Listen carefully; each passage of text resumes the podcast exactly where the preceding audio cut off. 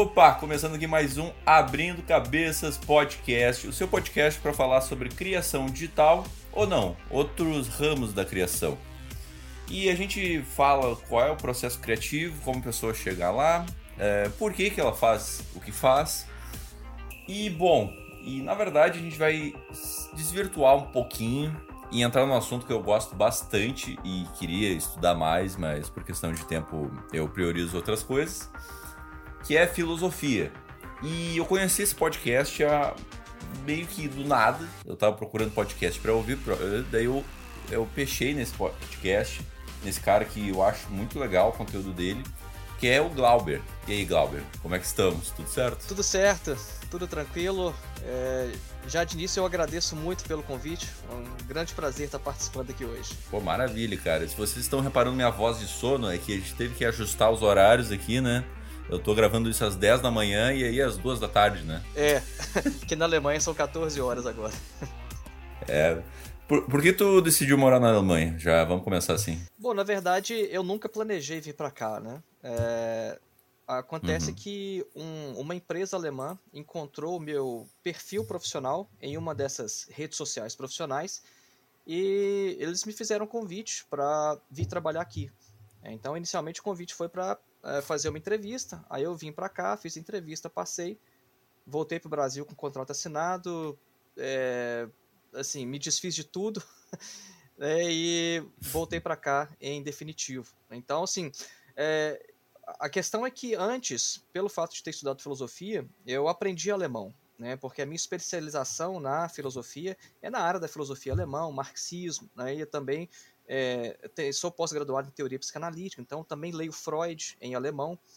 Então eu aprendi alemão por causa disso, né? Só que é, antes de estudar filosofia, de fazer graduação e mestrado em filosofia, eu havia também feito a minha primeira graduação, que foi na área da computação. Eu também sou formado em computação e a, a minha, a minha área profissional, por assim dizer, com que eu ganho a vida, é a tecnologia. É, então acabou que juntou as duas coisas. Eu era um desenvolvedor de software que falava alemão por causa da filosofia. E aí deu tudo certo. Aí foi por isso que eu acabei vindo parar aqui, mas eu nunca tinha pensado assim em vir morar aqui na Alemanha, porque eu nem imaginava que a Alemanha era um país que precisava tanto né, de profissionais, de mão de obra qualificada. Aqui falta isso. Né, mas eu não tinha ideia que a Alemanha era um país assim. Quando um, alguém da área de tecnologia pensa em trabalhar no exterior, você pensa Estados Unidos, Canadá, Inglaterra, um país de língua inglesa, né? E eu realmente, por ignorância uhum. mesmo, não tinha a menor ideia que a Alemanha precisa tanto e... Enfim, né? Eu não planejei, mas é, foi uma, uma boa coisa que aconteceu e estamos aqui. Maravilha. E, cara, como é que é morar aí? Porque, tipo assim, eu acho que os brasileiros têm uma impressão muito ruim da Alemanha de ser um país frio, um país meio que é meio, posso dizer, meio triste, assim, de se morar. Tu, tu concorda com isso? É, tem, tem essa parte mesmo. tem essa parte, porque se por um lado uh, o país ele é extremamente organizado, né, e se as, uh, por exemplo, as desigualdades sociais são bem menores, por outro tem essa questão do clima, né, porque o clima a maior parte do ano é um clima uh, cinza, o céu encoberto, é frio, é, isso acaba se refletindo no humor das pessoas também, que são pessoas mais frias, mais fechadas. É, então a gente que está no Brasil o tempo quase todo com céu azul, né, e o povo brasileiro é um povo mais aberto, mais festivo, né, a gente acaba sentindo falta. Embora, é, assim, eu pessoalmente nunca fui, por exemplo, de carnaval, essas coisas, né? Eu sempre fui ali do, do metal, né? Então, é, eu nunca fui de sair e badalar essas coisas, mas eu sinto falta do ambiente. Né? Mesmo eu não participando uhum. dessas coisas, eu sinto falta de um ambiente, às vezes, mais alegre, mais descontraído, né? com menos é, regras, porque os alemães também têm isso muito, né? de tudo assim, é, é, é muito regrado. Né? Eles são muito organizados e por causa disso tem muita regra e tem que estar o tempo todo observando isso. Às vezes a gente conversa com alemães que também acham isso horrível na própria cultura deles, né? Mas é, é assim. Então, assim, sempre tem os pontos positivos e os negativos, né? Então eu diria que aqui tem muitos pontos positivos, né? mas tem também essa questão que você mencionou aí, que é de fato verdade. Isso eu concordo. É, cara, tipo assim, aqui no Brasil, eu vou na visão de brasileiro aqui. Se tu atrasar, tipo, 10 minutos, tá tudo certo ainda, né? Eu não sei, se tu atrasar num compromisso aí 10 minutos, tu é visto como? Bom, eu acho que isso depende muito do indivíduo, né? Porque é, eu já até vi uhum. matérias sobre isso, né? Porque de fato tem é, essa coisa de que o alemão ele é muito pontual, uh, só que uhum. não é bem assim no caso dos alemães. Né? Então, é, eu, eu uhum. tenho um vizinho alemão, né? Que ele detesta atraso. É, uma vez a gente conversou com ele sobre isso, ele falou que acha uma falta de respeito que você atrasar é você desrespeitar a pessoa. Só que eu já conversei com vários outros alemães que, assim, não dão a mínima para isso, sabe? Então, isso é muito é, pessoal. Às vezes a gente percebe que, às vezes, o trem atrasa, né? É, porque às vezes acontece, imprevistos acontecem, né? Então, é, isso varia de pessoa para pessoa, eu diria. Ah, e é ser humano, assim, né? Às vezes atrasa por N fatores, né? E, e claro que tu enfim, daqui a pouco vou trocar de assunto para a gente não ficar muito nessa, né? Mas, tipo, culturalmente, é, a gente é, tem essa tendência de. É, na verdade, é, na verdade é o certo, de seguir tudo certinho, tudo na linha, né? Tudo no, no, no horário, né? É, aí na Alemanha. E aqui no Brasil, não tem tanto isso, sabe? E, e, principalmente questão de organização, sabe? Eu, eu já vi empresas e, enfim, vários locais de trabalho que é, são estáveis, mas se fosse muito mais organizado, seriam muito mais maiores, sabe? Então, é, tu, tu, tu, enxerga a importância disso, sabe? É, inclusive, aqui tem um ditado que é o seguinte em alemão, né? Ordnung ist das halbe Leben. Quer dizer, ordem é a metade da vida. Então, esse ditado, assim, todo alemão conhece isso, aprende desde criança, que ordem é a metade da vida. Esses dias tem um colega de trabalho meu, alemão, ele falou o seguinte, é, é a gente não sabe qual é a outra metade, né? Mas uma metade a gente sabe que é ordem, que tem as coisas. Então é, é, bem por aí. Né? Isso, isso é legal, assim, porque você vê, por exemplo, isso se reflete na arquitetura do país, né? É, as ruas, por exemplo, é, as calçadas aqui perto de onde eu moro, não tem nenhum desnível, sabe? É tudo reto, tudo certinho. Você pode andar de bicicleta tranquilo, você pode, né? Pessoas idosas podem caminhar sem nenhum problema, não tem nenhum desnível assim em nada, sabe? É tudo muito bem organizado. Então, é, de fato, tem um ponto positivo né, nisso aí, né? Só que é a questão de se achar o, o equilíbrio né, da, da coisa. Acho que às vezes o, algumas pessoas sentem que isso passa né, da, do, do, ponto ideal, assim, passa do, do ponto de equilíbrio, e aí começa a ser uma coisa meio que, que, que acaba oprimindo, né? É, é verdade, verdade. Uh, cara, vou fazer uma pergunta fácil aí. O que, que é filosofia? é, essa, essa é uma pergunta que é, é tão fácil que ela admite diversas respostas. Né? É, inclusive, lá no nosso curso de introdução à filosofia, a gente começa logo falando sobre isso e a gente apresenta 10 definições diferentes só para mostrar como que a, própria concepção de filosofia ela foi se transformando ao longo da história. Então, não, não existe uma definição única para filosofia. É claro que a gente tem características comuns e a gente consegue separar a filosofia de outras formas do conhecimento. Né? Mas chegar a uma definição sobre o que é, em que consiste a filosofia, isso não é um assunto fechado como nada na própria filosofia. E é essa pergunta geralmente também é uma pergunta que os filósofos se fazem no final de suas vidas. É uma coisa assim, depois que o cara pensou, escreveu, fez tudo a vida toda, aí lá no final da vida ele escreve um livro, O que é a filosofia? Como se ele estivesse tentando entender o que foi aquilo que ele fez a vida toda. Então a gente tem diversas concepções, né? Então, por exemplo, uma das concepções que a gente encontra, por exemplo, lá em, em Sócrates e Platão, né, é que a filosofia é um saber morrer. A filosofia é uma preparação para a morte. Né? E sendo uma preparação para a morte, acaba sendo também uma forma de você viver a vida. Né? Então essa é uma um componente da filosofia. Mas se você for perguntar para um filósofo analítico no século XX, ele não vai achar que a filosofia é nada disso, que é um saber morrer. Ele vai ver a filosofia como um exame da linguagem. É, então, se você pergunta, sei lá, para um filósofo medieval, ele vai achar que a filosofia é uma forma de conhecer melhor o mundo criado por Deus e entender um pouco mais até onde a razão permite né, os mistérios divinos. Né, conhecer o mundo e também um pouco dos mistérios divinos. É, então, é, você pergunta para Epicuro, lá na Grécia Antiga também. Ele vai achar que a filosofia é como se fosse uma, uma, uma terapia, né, algo medicinal para curar a alma. Da mesma forma que a gente cura uhum. o corpo com remédios, a filosofia cura a alma. Então, é, existe uma grande diversidade, né, uma, uma, grande variedade de concepções né, do, em que consiste a filosofia. Mas eu poderia apontar três características né, que a gente vai encontrar em todas as escolas que vão é, fazer com que a filosofia se diferencie de outras áreas do conhecimento.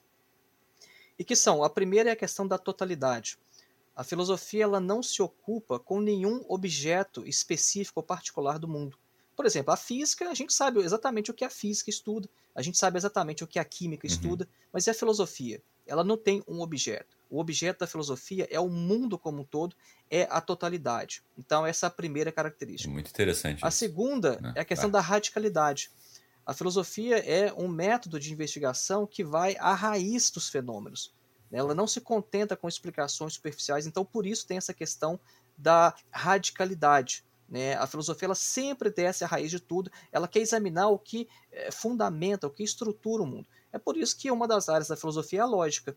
Né? Por quê? Porque tudo que a gente vai fazer na área da, da ciência ou na área do, do, próprio discurso, isso é dependente da lógica. Então, é por isso que a lógica é né, uma das áreas da filosofia. Então, por causa dessa questão né, de ir à raiz. E a terceira e última é a questão da rigorosidade. A filosofia é muito rigorosa. Né? Então, é, é, um, é um tipo de investigação que é muito rigoroso de uma perspectiva científica. Né? Então, não é meramente como algumas pessoas às vezes acham, você, é, por exemplo, falar uma palavra de efeito bonita. Né? A pessoa, nossa, que filosófico isso, você fez uma, uma, uma frase de efeito muito bonita. Não exatamente. Né? A gente não pode confundir uma simples sabedoria de vida com a filosofia propriamente dita. Então, essa questão radicalidade é, rigorosidade e exame da totalidade. Acho que seriam três características que delimitam bem né, o fazer filosófico, com todas as diferenças que possam ter ali internamente. Pô, que muito massa, sim. Cara, nossa, eu adorei isso que tu falou, que a, a filosofia analisa o mundo como um todo, não apenas um foco, né? Eu achei muito interessante isso. E uma outra questão que tu levantou ali, né? Sobre, ah, fazer frases bonitas. Tu acha que, tipo assim, eu vejo teu conteúdo como um, uma quebra, um pouco de paradigma e tentar facilitar o aprendizado sobre filosofia, né? No, no teu podcast Filosofia Vermelha, né? Tu, tu acha que tem um problema é, na pessoa entrar e quebrar esse conceito que às vezes a filosofia tende ai, um conteúdo muito inteligente, nossa, intelectual, nossa. Tu, tu acha que tem esse problema quando a pessoa tenta entrar nisso? Bom, é, a filosofia ela, ela pode ser feita de diversas formas, né? Então, é de fato, às vezes, hum. o que a gente tem que tomar cuidado, e é uma coisa que eu tenho sempre em mente, é a gente não cair no que o Theodor Adorno chama de semi-formação.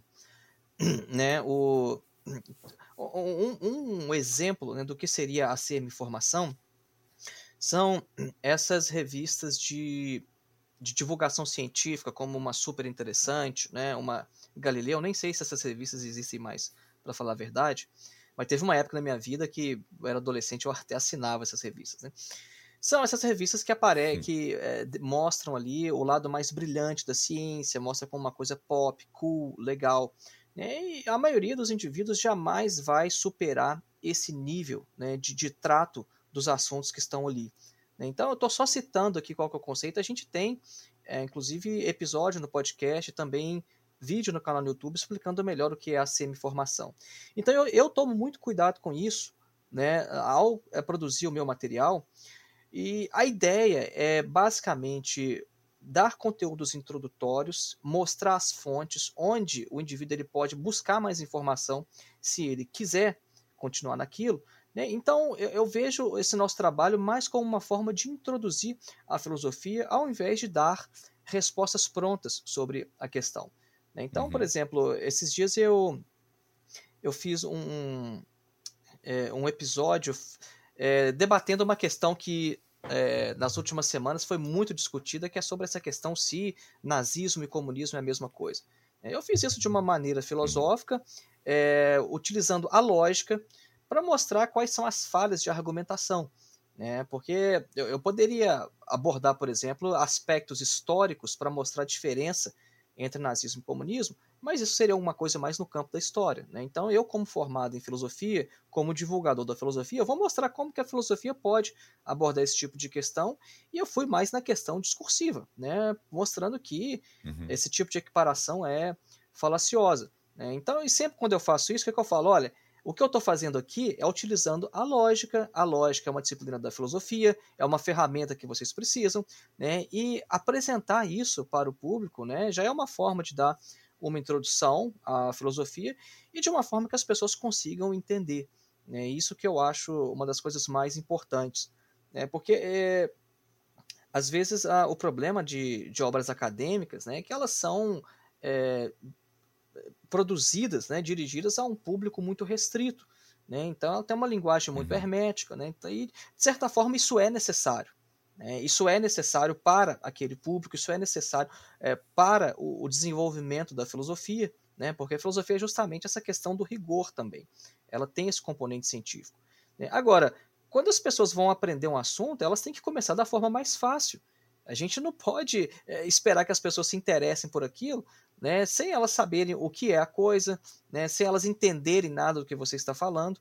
Né, e todo mundo começou. Eu tive o início na filosofia, e quando eu comecei, eu não comecei por obra mais difícil. Eu comecei por aquelas obras que me permitiam entender o mínimo do assunto. Né, e, e, esse nosso uhum. podcast uhum. é justamente nesse sentido, né, de fazer com que as pessoas possam entender o que a gente está falando. E assim, eu recebo muito feedback legal. Assim, tem gente que ouve o podcast, que também assiste o canal, de 15 anos de idade, sabe? Tipo, a, a minha filha vai fazer 15 anos, tipo, na, na, na, semana que vem, sabe? Eu fico, poxa, assim, sabe? É, parte do meu público tem 15 anos de idade, da mesma idade que a minha filha. Então, eu acho sensacional, porque as pessoas estão conseguindo entender. Né? Então, é, é, tem de fato essa questão, né? Tem que encontrar esse equilíbrio, esse balance, né? Entre é, não uhum. produzir semi-formação, mas ao mesmo tempo oferecer um conteúdo de qualidade, um conteúdo que tenha profundidade, mas que seja ao mesmo tempo claro, que as pessoas entendam o que você está falando. Pô, interessante. Ah, imagina o, a criança. A criança não, né? Vamos, vamos colocar aqui. O pré-adolescente de 15 anos ali descobrindo o teu podcast. Deve ser uma coisa meio, meio doida, assim, né? Porque, assim, uma outra coisa que eu quero te perguntar. Tu acha que a filosofia. Ah, como é que vou perguntar isso sem parecer clichê? Mas tu acha que a filosofia uh, chega em alguma conclusão? Ou ela foi feita para trazer mais questões? É boa pergunta, né? A filosofia, na verdade, ela sempre vai gerar mais perguntas do que trazer respostas definitivas. É. Agora, a questão é que a gente não precisa de respostas definitivas, absolutamente. É, isso significa que quando a gente é, faz filosofia, a gente reflete sobre a realidade, isso nos abre perspectivas para agir, para atuar no mundo. Isso amplia o nosso conhecimento sobre o mundo. E com o nosso conhecimento ampliado, a gente tem mais possibilidades de agir. Né? Porque eu gosto muito daquela perspectiva que vai mostrar que conhecimento é liberdade. É, parece uma coisa meio clichê, mas por que, que a gente fala que conhecimento é liberdade? Né? Bom, se a gente é, entender liberdade como possibilidade de escolhas, é, a questão fica mais clara. Liberdade é possibilidade de escolhas. Agora, se eu sou ignorante, eu não tenho muito entre o que escolher. Né? E quanto mais eu conheço, mais possibilidades eu tenho de interpretar a realidade à minha volta através de outras perspectivas. É, então é por isso que conhecimento ele é liberdade, porque o conhecimento abre novas perspectivas, nos dá novas possibilidades de escolha e assim a gente pode agir de maneiras diferentes. É, então é claro que a gente está num mundo que às vezes impõe limitações. Por exemplo, o indivíduo que é muito pobre, é, que tem que trabalhar a semana inteira, é, né, o mês inteiro para ganhar um salário mínimo, é claro que ele não tem a possibilidade de escolher ser um mega empresário, um mega empreendedor. Né? Agora, o conhecimento ele abre pelo menos uma possibilidade de escolha para ele, que é o seguinte: entender por que, que o mundo está organizado como está, por que, que a realidade é aquela, por que, que ele é obrigado a trabalhar o mês inteiro para ganhar aquele salário, e ele sabendo isso, ele tem a possibilidade de se revoltar contra esse sistema de coisas.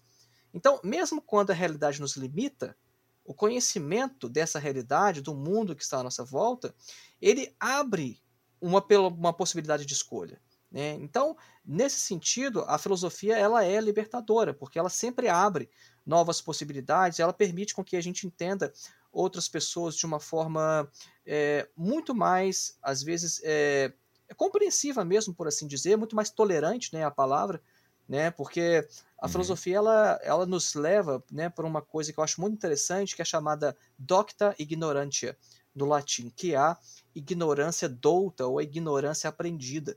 Né? Porque existe uma diferença é, entre quando nós nascemos, a ignorância que a gente tem, e a ignorância que a gente adquire depois que a gente estuda filosofia.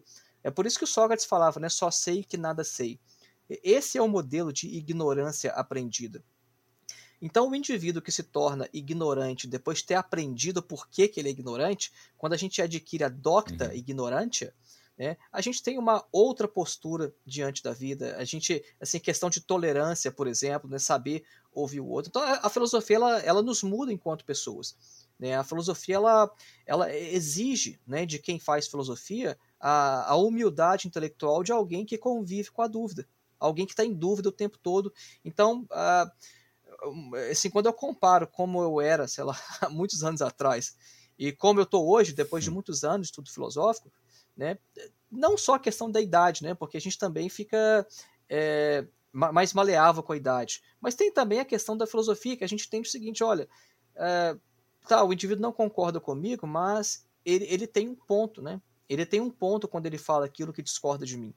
Né? Então, é, eu, eu, diria que a filosofia é isso, né? A filosofia ela amplia o nosso conhecimento, as nossas possibilidades de escolha, e mesmo não dando respostas definitivas, mesmo assim, ela tem uma grande utilidade em nossas vidas.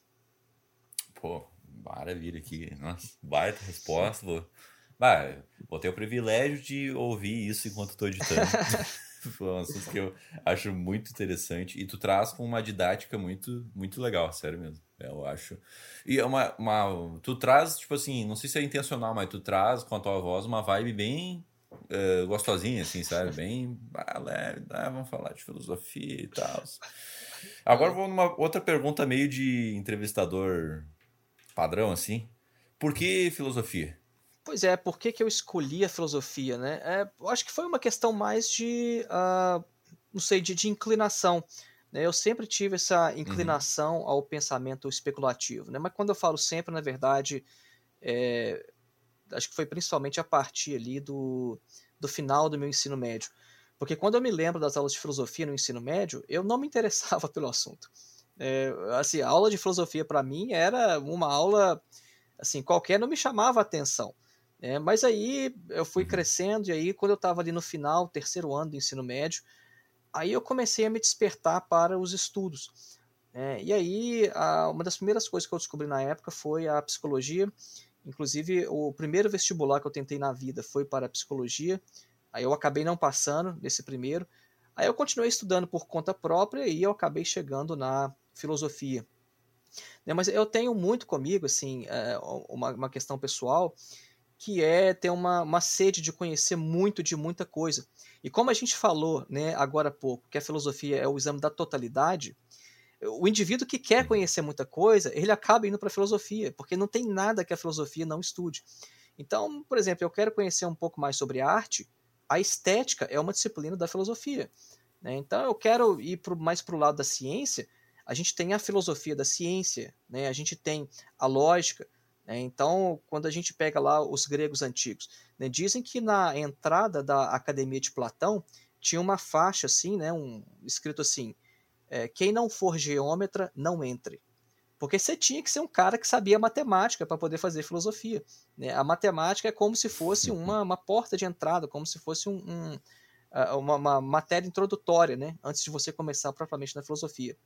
Né? E se a gente for examinar historicamente, a gente percebe que essa, esse fatiamento do mundo que a ciência fez, né? essas áreas né? cada vez mais segmentadas, mais é, é, finas, mais limitadas, isso é uma coisa que de poucos séculos né? Porque, por exemplo, até o Isaac Newton, né? Todo mundo fala o Isaac Newton como físico, né? Um cientista, mas na época dele, o Isaac Newton era chamado de é, filósofo da natureza, né? Porque não tinha a palavra cientista hum. ainda. Isaac Newton na época dele era filósofo.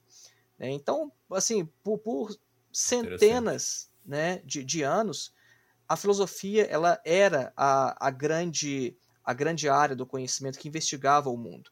Né? E aí depois, né, com o surgimento ali, a partir da modernidade, né, o surgimento da ciência moderna, é que cada área começou a se destacar da filosofia e ter assim uma, uma autonomia relativa. Né? Mas a filosofia continua como assim a grande mãe de todas elas e é a filosofia que vai dar unidade às ciências, é a filosofia né, que vai é, questionar cada uma delas. É por isso que tem a filosofia da ciência, porque uma ciência, por exemplo, particular, ela, ela não tem as ferramentas para se autocriticar.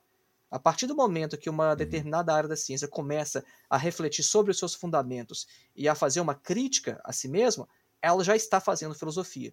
Então, é a filosofia que faz isso. Então, Entendi. enfim, é, você tem lógica, você tem estética, você tem filosofia da ciência, você tem a filosofia política. Né? Quando a gente pensa qual é a melhor forma de organizar a sociedade hoje, né? Que tipo de sociedade a gente quer? É uma questão da filosofia política. Né? Então, é, é, o indivíduo que quer conhecer a realidade como um todo, ele acaba indo para a filosofia porque a filosofia é o ponto de vista da totalidade. Né? E, e para não mencionar ainda, né, para não esquecer, a questão da, da, da religião. Né? Então, eu, por uhum. vários anos da minha vida, eu tive uma educação é, inicialmente católica, depois evangélica, né? Por vários anos eu cresci na igreja, eu lidei com uma questão de Deus, como a maioria da, da população brasileira. É, então, eu também sempre gostei de investigar sobre essas coisas, essas questões teológicas, questões metafísicas. Né? Inclusive, foi a minha porta de entrada para a filosofia foi a metafísica. Né? Então, é a filosofia que também vai examinar essas coisas. Né? Você vai perguntar, será que Deus existe ou não? Como é que a gente pode saber? Uhum. Bom, essa é uma questão filosófica.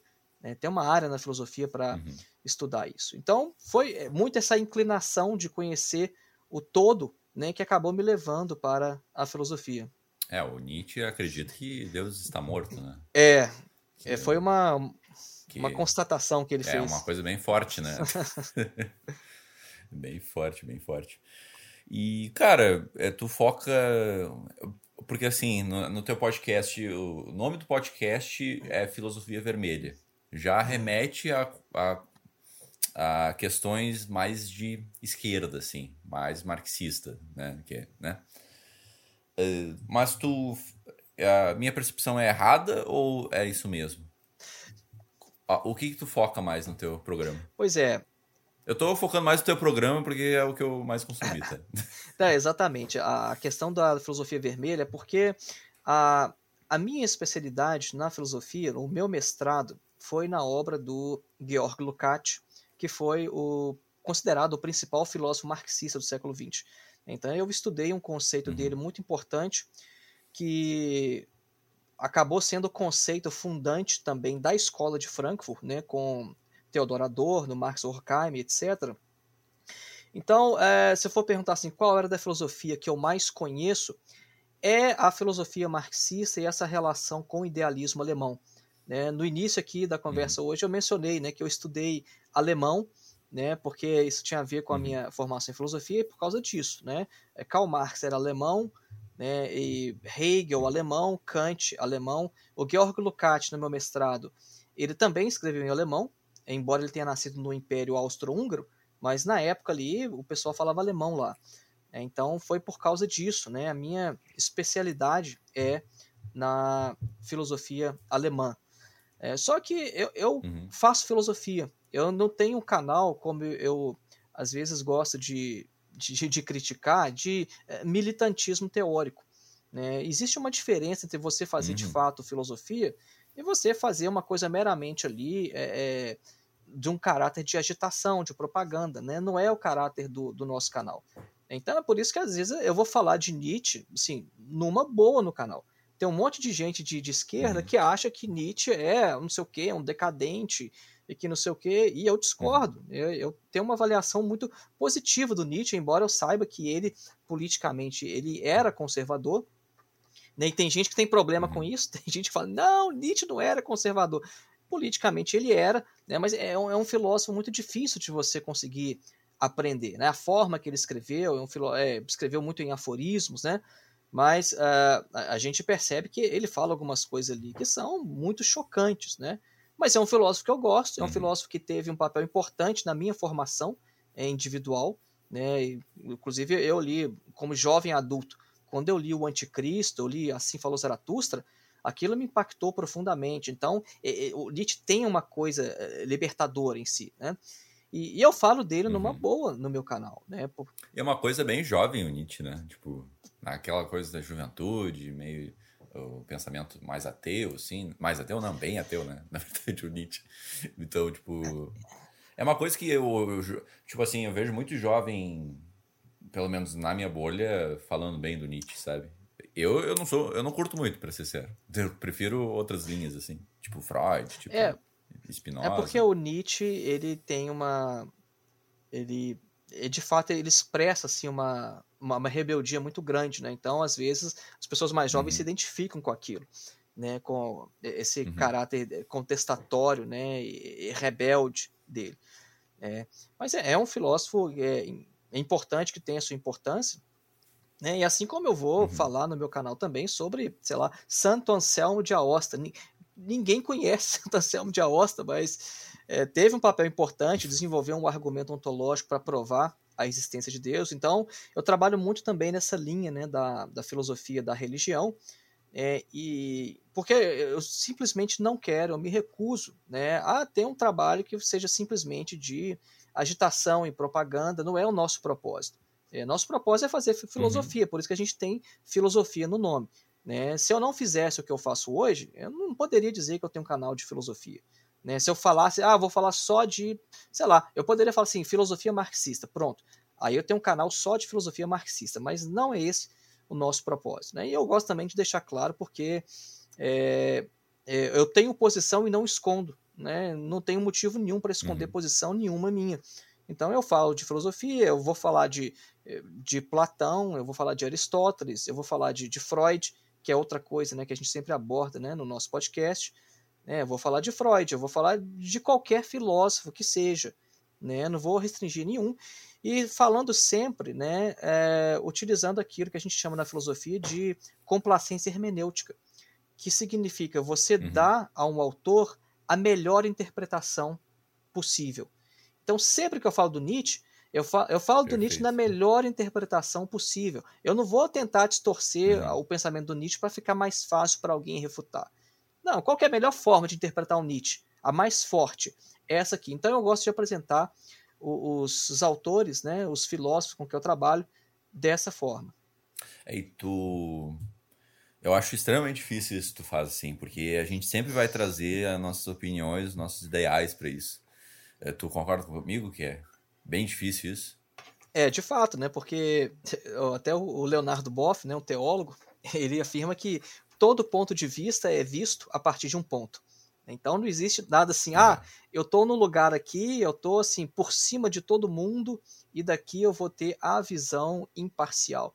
Não, eu tenho um ponto de vista a partir do qual eu vejo as coisas, né? Então é, é, eu, eu, não me, eu não me considero, né, tipo fora da sociedade, fora das classes sociais, né? Eu estou no mundo, né? Eu vivo, eu trabalho. Uhum. Então, assim, eu tenho um determinado lugar no mundo, no processo de produção, na sociedade. Né? Eu tenho uma, uma, determinada renda que vai definir se eu sou um, um, um pobre, um miserável, ou se eu sou um, um mega ricaço. Né? Então, eu tenho um uhum. ponto de vista a partir do qual eu vejo as coisas, né? Então, não existe a interpretação, né, imparcial das coisas e o importante é a gente deixar isso claro, né? O importante é, ah, eu vou interpretar Nietzsche. Tá, eu vou fazer uma crítica, eu vou assim, ah, vou fazer uma crítica a partir do ponto de vista tal, né? Eu vou fazer uma crítica a partir de uma perspectiva marxista ou então a partir de uma outra tal perspectiva. Eu acho que o importante é só deixar as coisas claras, né? Assim, não tem problema ninguém ter uhum. posição. É, eu, o que eu acho ruim é quando uhum. a pessoa tem posição e ela não reconhece que tem, ou então esconde qual que é a posição dela. É, é com certeza, cara, com certeza. E é a coisa que a gente mais vê hoje em dia, né? Tipo, a, traz muito a posição da pessoa, o pensamento da pessoa para o que, que ela quer expressar, sabe? Eu acho que a gente precisa ter muito mais. É, muito mais apresentação sobre o que, que realmente é aquilo, porque as informações são muito distorcidas pro próprio benefício, né? Eu acho que é muito isso, é muito isso.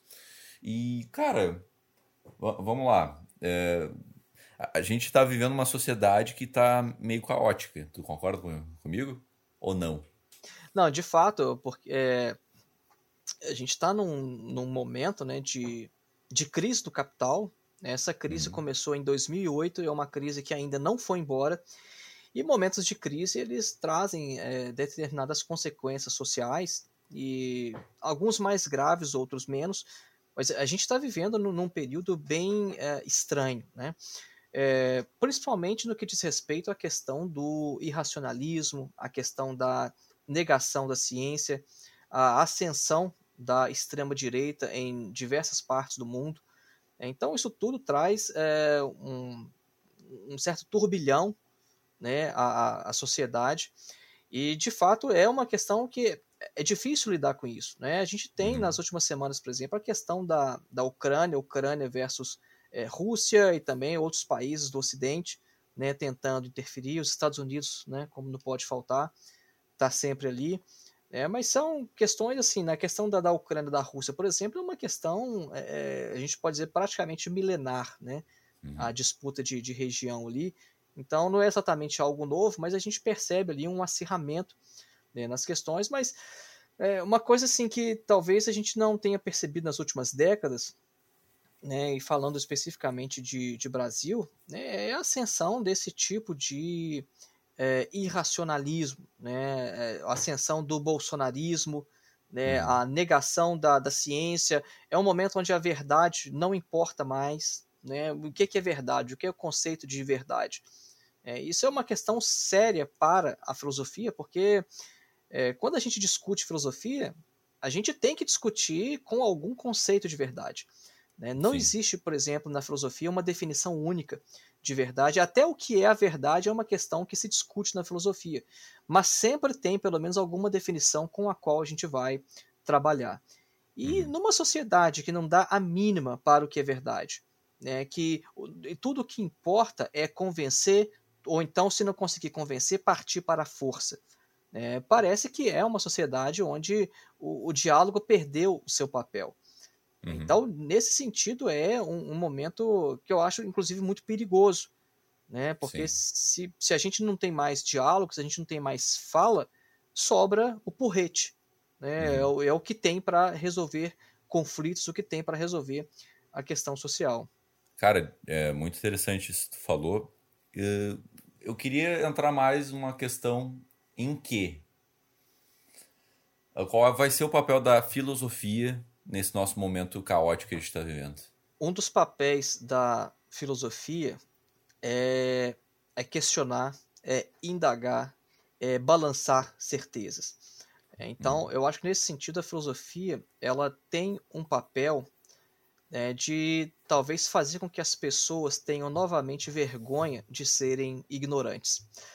Se os indivíduos eles tivessem noção de que são ignorantes, isso já seria um grande avanço, porque ninguém sairia por aí é, opinando sobre coisas que não sabe, ou então é, se agarrando, né, com, assim, com todas as suas forças a determinadas posições que não são é, suficientemente seguras, estabelecidas a, através ou dos métodos científicos ou então de procedimentos racionais.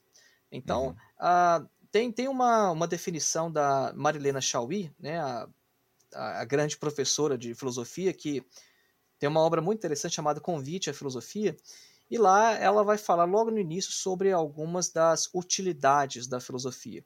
Né? E algumas das utilidades que ela coloca é, por exemplo, é contestar os poderes estabelecidos.